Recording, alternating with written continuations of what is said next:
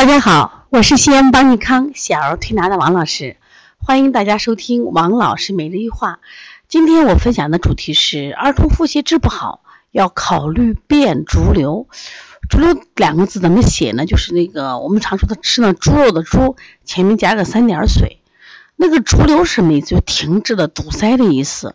变逐流就是大便阻塞，这好像奇怪的很，明明是腹泻了嘛，怎么和这个变逐流有关系呢？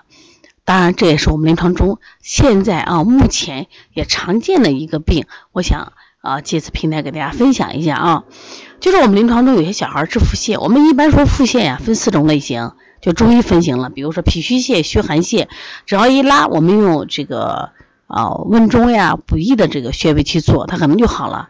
那还有一种叫伤食泻和湿热泻。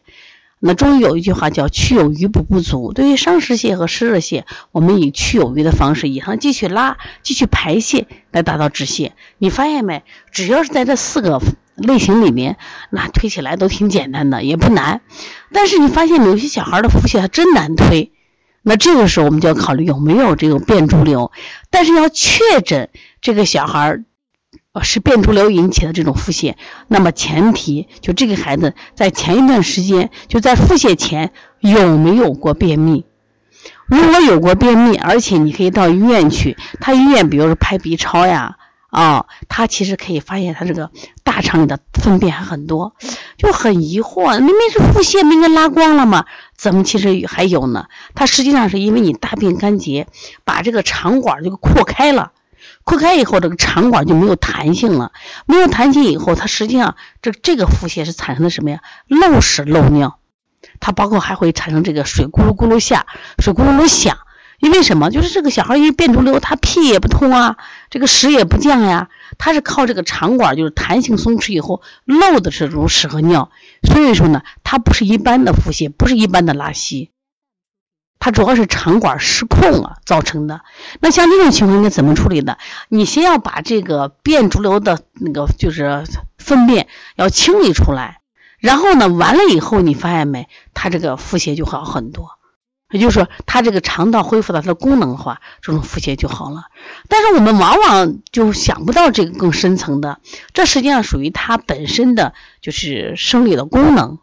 啊，包括结构出了问题了。我们一般只谈功能，小孩这个这个这个推动无力弱得很，哎，我们来做一下怎么办，对不对？但是这种就是他长期大便干结。那现在小孩你发现没？这个大便干结的特别多。一个是饮食里我们吃的高蛋白的食物太多，呃，再一个主要是不运动嘛，不运确实不运动，所以他肠道推动无力，长时间就形成这种啊大便凝结，然后那个肠道就跟人体。这个所有的脏器是一样了，你动起来我气血足，所以它就柔软。说你老不动不动，它可能就变得可能跟就跟那糟抹布一样，糟水管一样。所以它那个推动力不好以后，本身大肠在我们人体里有一米五，它就是打褶皱的。所以你这个褶皱一旦没有弹性以后呢，它就会出现这种就是我们叫肠管的泄漏，这种腹泻大家一定记住啊。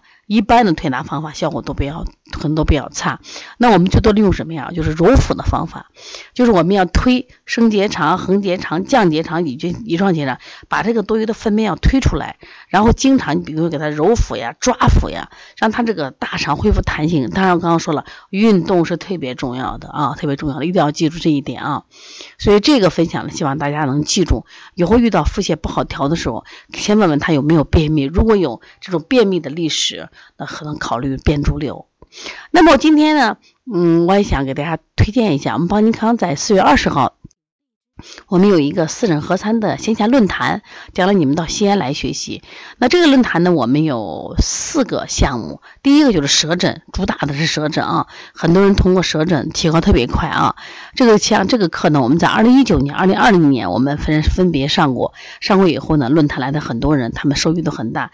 另外呢，我们现在很多店里都加了奇灸，那么奇灸其实牵扯到一个奇诊，这个奇诊也特别有趣，也能帮助我们提高诊断水平。还有呢，就是面诊，还有脉诊，啊，这次面诊呢，我主要讲想讲一下这个前移的脉诊，因为呃前移的面诊，因为前移是我们宋代我们国家第一个儿科医生，他在因为儿科是亚科嘛，他在望诊上就相当了不起。另外想讲一下我们国内的色诊第一人王洪谟教授的这个面诊，我想这次来了以后对你们帮助会很大的。